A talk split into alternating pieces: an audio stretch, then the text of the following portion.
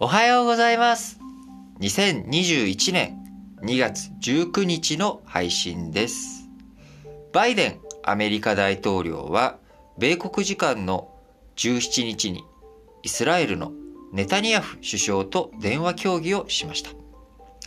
イスラエルが敵視している中東の大国イランへの対応をめぐってアメリカとイスラエルは継続的かつ緊密な連携をしていくということをこちら確認したとホワイトハウスの発表がありました。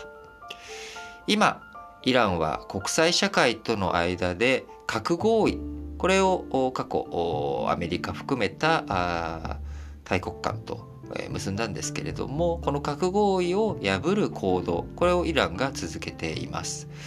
この結果今中東の緊張が高まっていくことを米国は懸念しており特にイスラエルが単独でイランに対して何か報復行為こういったことをするんじゃないかという懸念これが高まっていますが米国としてイスラエルとその話をすることによって少しでも緊張が緩和するようにということで、まあ、今こういった会話がなされていると。いうことです。しかしながら、バイデンアメリカ大統領、就任から1ヶ月近く経ちました。その1ヶ月後、1ヶ月近く経ってようやくイスラエル首相と初の電話協議をしたということです。